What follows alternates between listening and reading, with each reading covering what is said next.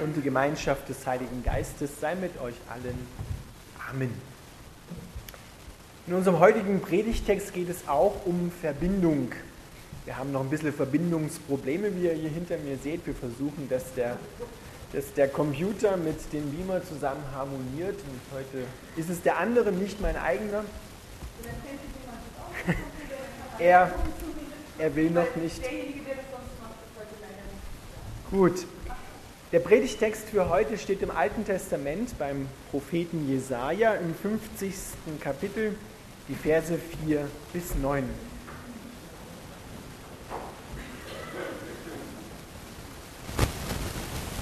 Der Herr hat mir die Zunge eines Jüngers gegeben, damit ich weiß, wie ich den Müden ermutigen kann.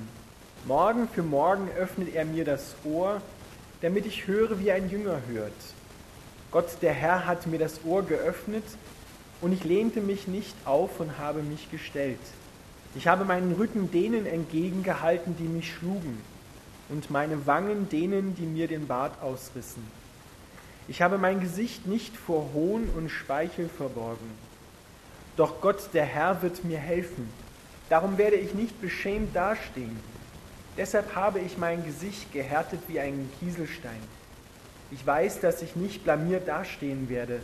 Er, durch den mir Gerechtigkeit widerfährt, ist mir nah. Wer will sich mit mir anlegen?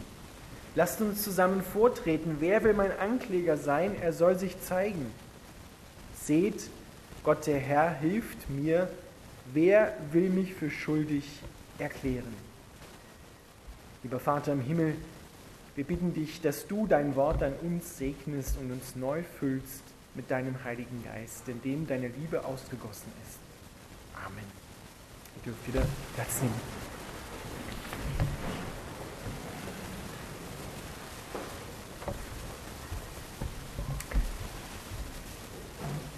Ihr Lieben, es wäre eigentlich jetzt dran, nicht über diesen Text zu predigen und viel zu erklären, sondern diesen Text den sollte man mehrmals lesen und schweigend betrachten, in sich sozusagen aufnehmen, sich davon erfüllen zu lassen, von dem, was da drin für Gott, von Gott her uns zufließt.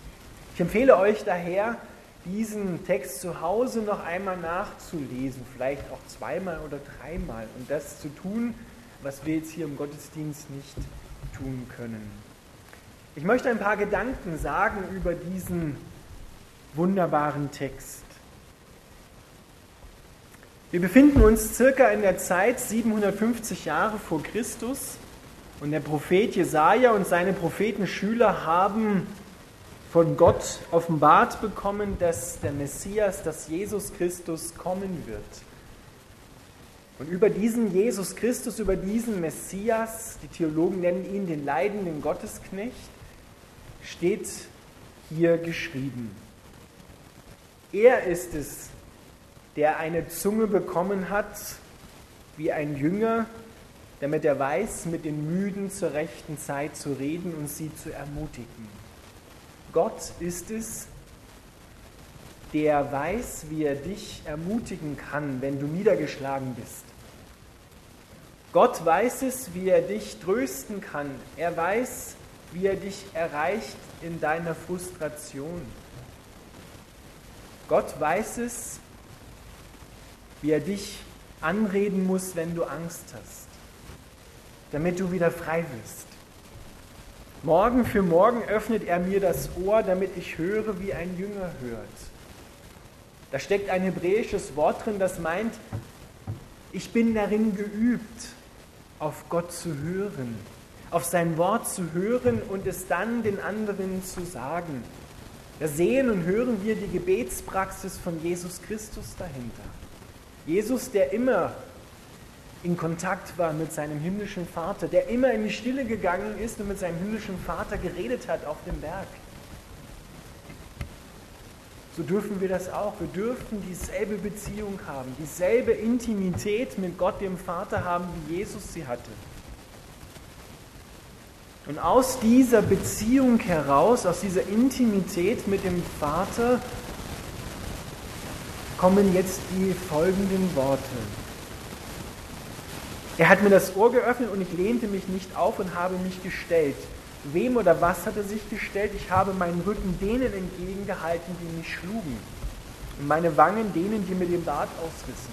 Das sind genau die Worte, die wir dann im Neuen Testament finden. In dem ganzen Geschehen, was wir jetzt in der Karwoche und Ostern wieder anschauen. Ich habe mein Gesicht nicht vor Hohn und vor Speichel verloren, weil er wusste, dass Gott ihn nicht beschämt, dass der Vater seinem Sohn nahe ist. Deshalb konnte Jesus standhalten, konnte er aushalten und das Wunderbare ist, er konnte an der Liebe zu den Menschen festhalten.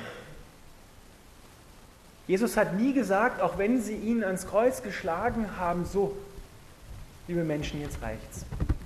Jetzt seid ihr einen Schritt zu weit gegangen. Jetzt werde ich euch mal wieder zeigen, wo der Weg lang geht. Jesus hat in seiner Liebe, in dem Vertrauen zum Vater, in der Liebe zu ihm und damit auch zu den Menschen all das umarmt, was uns in dieser Welt kaputt machen will, was uns in dieser Welt Schmerz bereitet, wo wir Angst haben, wo wir einander kaputt machen wollen, mit Worten und mit Taten. Das hat Jesus umarmt und hat gesagt, ich bleibe bei dir, ich liebe dich bedingungslos, egal was du tust, du kannst mich nicht enttäuschen. Du kannst mich nicht dazu bringen, dass du mir Angst machst und ich aus Angst mich zurückziehe und meine Liebe dir entziehe, sondern ich bleibe das sagt der Apostel Paulus über die Liebe, über Jesus Christus. Wenn irgendetwas bleibt, dann ist es die Liebe. Die Liebe bleibt. Egal was passiert, die Liebe Jesus Christus, Gott, Vater bleibt. Egal was du getan hast, egal ob du dich jetzt freust, ob es dir schlecht geht. Du darfst so, wie du bist, kommen und darfst wissen, du bist so bedingungslos geliebt, wie du gerade bist in deinen Umständen, in deinen Fehlern, in deinen Schwächen. Du bist nicht geliebt, wie du sein solltest, denn niemand ist so, wie er sein sollte.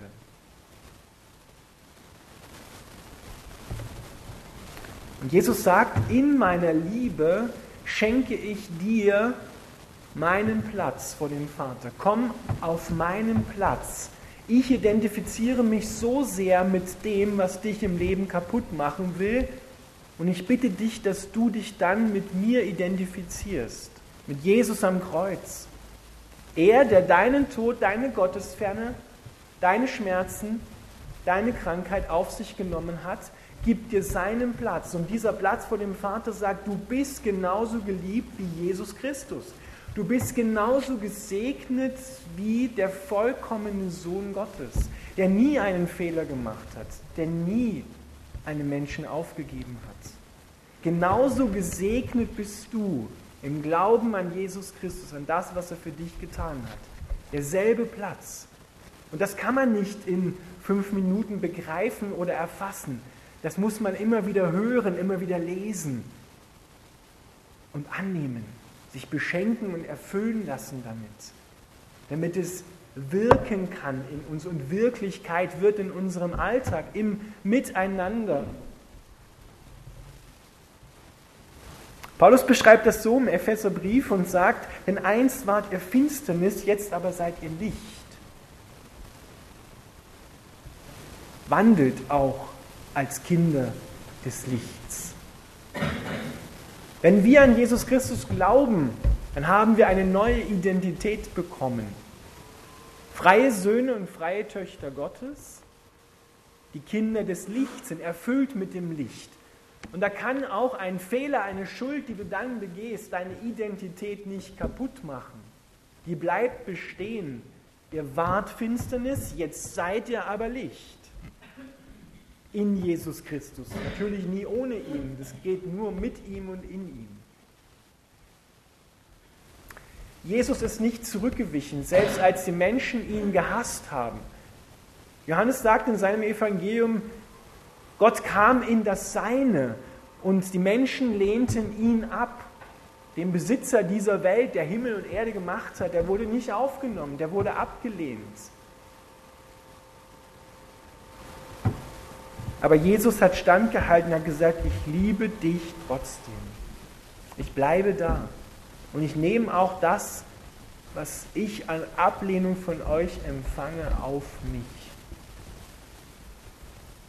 Jesus hatte keine Angst, dass wir seine Regeln verletzen könnten und er dadurch handeln müsste, indem er uns dann bestraft, damit seine Regeln wiederhergestellt werden.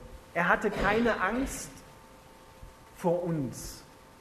Er machte sich auch keine Illusion vor uns. Du kannst auch Gott nicht enttäuschen mit dem, was du falsch machst. Er weiß genau, wer oder was wir sind. Er kennt dich ganz genau, weil er hat dich ja gemacht. Bei uns Menschen ist das anders. Wir reagieren nach unseren Regeln. Und diese Regeln verlangen Gerechtigkeit. Wenn jemand etwas falsch gemacht hat und mein Regelwerk verletzt hat, dann reagieren wir mit Liebesentzug. Wir reduzieren unsere Liebe auf ein Minimum oder behalten sie ganz ein und sagen, weil das Regelwerk verletzt worden ist, muss derjenige, der es verletzt hat, bestraft werden.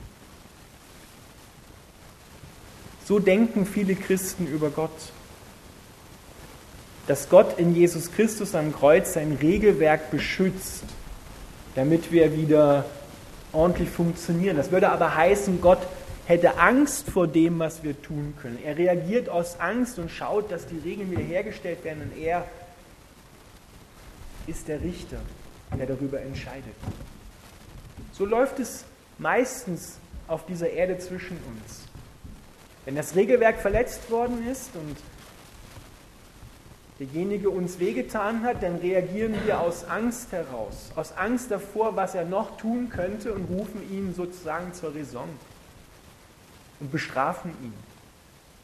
Aber wir reagieren eigentlich aus Angst heraus und nicht aus Liebe. Wir schauen gar nicht dahinter, durch die Umstände hindurch, was derjenige, warum er es vielleicht gemacht hat und wieso er es gemacht hat. Wir entziehen unsere Liebe. Ein praktisches Beispiel, was passiert, wenn einer deine Regeln bricht? Was passiert, wenn jemand das, was dir heilig ist, mit Füßen tritt? Ich will euch ein praktisches Beispiel geben. Ihr könnt eigene Beispiele finden. Was ist, wenn dein Kind eine 5 in Mathe nach Hause bringt? Und das vielleicht immer wieder? Versetzt dich das in Panik? Mein Vater hat es in Panik versetzt, als er eine fünfe Mathe nach Hause gebracht hat. Gesagt, was soll aus dir werden? Was werden die Lehrer in der Schule sagen? Was werden die Leute sagen über meinen Sohn? Und letzten Endes fällt das ja auf mich zurück. Und er hat mich dafür geschlagen, als ich eine fünfe Mathe nach Hause gebracht habe.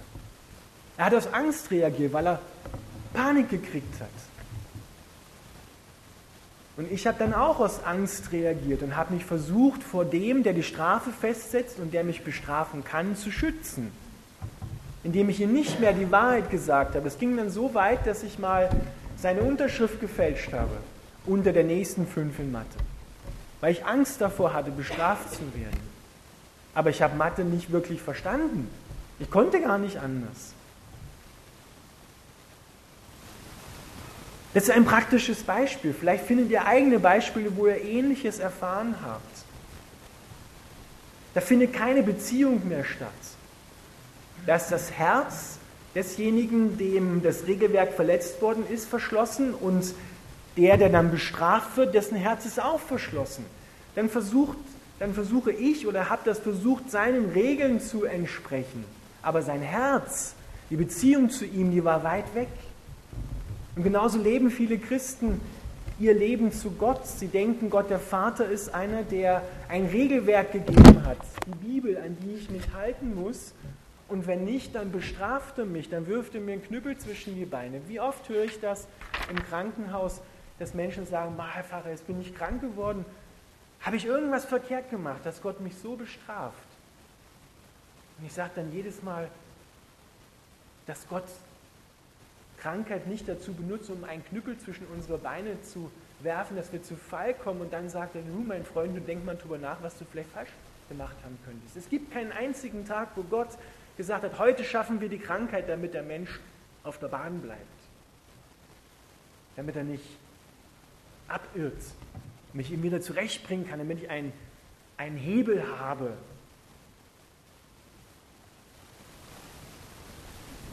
Gott ist nicht so. Gott ist ein liebender Vater, der nur gut ist, der nur vollkommen gut ist, der seine Kinder bedingungslos liebt, der dich nicht auf die eine Seite streichelt und auf der anderen Seite schlägt er dich. Was wäre das für ein Vater? Das haben wir vielleicht von unseren Eltern erfahren. Die waren vielleicht zwiespältig, mal so, mal so. Sie waren nicht perfekt, sie haben ihr Bestes gegeben. Gehen wir mal davon aus. Aber sie waren bei weitem nicht perfekt. Aber Gott ist anders. Und das Neue Testament sagt, wir sollen uns untereinander genauso lieben, wie Gott uns liebt, und zwar bedingungslos und voraussetzungslos. Das ist eine Liebe, die wir so nicht haben. Denn wie wir reagieren, das habe ich gerade beschrieben in dieser Welt. Wenn unser Regelwerk verletzt wird, dann setzt es was. Dann entziehen wir unsere Liebe, dann gehen wir auf Distanz, machen uns zu. Aber Gott hat in Jesus Christus sein Herz total weit aufgemacht. Da gibt es keinen verborgenen Winkel mehr, wo er sagt, also das bleibt so ein bisschen ein Geheimnis für dich und du wirst dann schon merken, äh, was dann passiert, wenn du das antastest. Sondern in Jesus Christus ist alles offen. Und nach dem Neuen Testament heißt das, Gott kontrolliert dich nicht und schaut, dass du seine Regeln ja befolgst, sondern er will Intimität, er will eine Liebesbeziehung. Deswegen lässt er dich hineinschauen in sein Herz und er hofft und tut alles dafür, dass du sein Herz beschützt. Denn das ist es doch, was man in einer Liebesbeziehung tut, oder? Dass man schaut, dass man das Herz des Geliebten, der Geliebten nicht verletzt durch das eigene Tun und Reden. Und genau so diese Beziehung gilt von uns zu Jesus Christus, dass wir sein Herz beschützen, indem wir nicht das tun, was sein Herz verletzt, was ihm zu schaffen macht, was ihn ans Kreuz genagelt hat. Und je mehr du erkennst, wie sehr er dich liebt, desto weniger wirst du das tun, was dich, vor allem Gott, dich und die anderen Menschen verletzt. Je mehr du weißt, dass du bedingungslos geliebt bist, desto weniger wirst du andere verletzen und desto mehr wirst du sie mit derselben Liebe lieben, wie Jesus dich liebt. Es hängt alles an dieser Beziehung zu Jesus Christus, an seiner Liebe. Du musst die Liebe nicht aufbringen, sondern du darfst sie dir schenken lassen. Und wir können den Umkehrschluss machen. Wenn wir uns untereinander nicht lieben, dann stimmt etwas mit unserer Beziehung zu Gott nicht. Dann ist die Liebe zum Vater oder die, seine Liebe zu mir noch nicht angekommen in dem Maße. Denn wenn du deinem Bruder, sagt Johannes in seinem in den Johannesbriefen, wenn du deinen Bruder, den du siehst, nicht liebst, wie kannst du dann sagen, dass du Gott liebst? Geht für die Schwestern auch. Geht nicht. Diese Welt macht es so, wie ich am Anfang beschrieben habe. Verletzt du das Regelwerk, wirst du bestraft. Der Staat tut es auch so, er muss es so tun. Aber das, da geht es nur darum, etwas in den Griff zu kriegen, etwas zu maßregeln, damit nicht noch Schlimmeres passiert. Deshalb gibt es das Gesetz. Aber als Christen leben wir nach dem Himmel. Das ist die Kultur des Himmels, dass wir bedingungslos geliebt werden und so auch unsere Mitmenschen lieben. Wir sollen in dieser Welt einen Unterschied machen als christliche Gemeinde, als Christen. Denn wenn wir das nicht machen, ja, wie sollen denn die Menschen dann sehen, dass es Gott gibt? Wenn wir genauso sind wie draußen in der Welt. Wenn wir genauso in der Gemeinde enge Regeln haben und die Maschen so klein sind, dann werden wir ganz schnell auch verletzt werden, weil das Regelwerk so stark ist. Und viele Gemeinden sind so. Da gibt es genaue Regeln. Die ungeschriebenen und die geschriebenen. Meistens sind es die ungeschriebenen Regeln, die man dann erst merkt, dass sie da sind, wenn man sie verletzt hat, weil dann reagieren die anderen. Reagieren heftig und mit Strafe. Wie gehen wir miteinander um, wenn jemand schuldig geworden ist, wenn jemand einen Fehler gemacht hat, einen Sünder?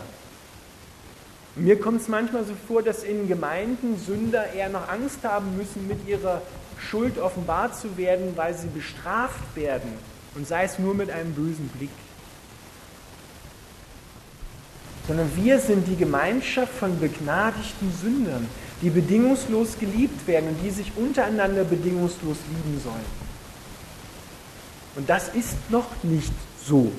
Da haben wir noch nicht den Himmel die Kultur des Himmels auf der Erde vielleicht noch nicht mal angefangen. Da müssen wir uns selber überprüfen und, und schauen, haben wir diese Liebe, haben wir diese Zunge, mit meinen Mitmenschen zur rechten Zeit zu reden, wenn sie müde sind, wenn sie frustriert sind, wenn sie mir ins Gesicht fahren? Haben wir das Ohr, das geübt ist im Hören auf Gott und nicht geübt ist im schnellen Ausrichten und Reden meiner Mitmenschen, sondern im Hören auf Gott, was der sagt zu dieser Situation und dann erst den Mund aufmachen. Natürlich, sagt Jesus, werden wir, so wie er, auch Dinge erleiden müssen dadurch, wie er sie erlitten hat, dass wir auch so verfolgt werden im Namen der Liebe. Diesen Preis müssen wir bereit sein, auch zu zahlen. Aber es geht um die Liebe, es geht um Beziehungen. Wie viele Menschen trauen sich nicht in christliche Gemeinden hinein, weil es da noch enger zugeht als draußen in der Welt? Da haben die draußen noch viel mehr Verständnis für einen Fehler, den jemand gemacht hat, als oft in der christlichen Gemeinde. So soll es nicht sein und so darf es nicht sein und so muss es auch nicht sein. Sondern wir sind herausgerufen aus der Welt, um die Kultur des Himmels auf die Erde zu bringen und einander zu lieben, so wie Gott dich liebt, bedingungslos und voraussetzungslos.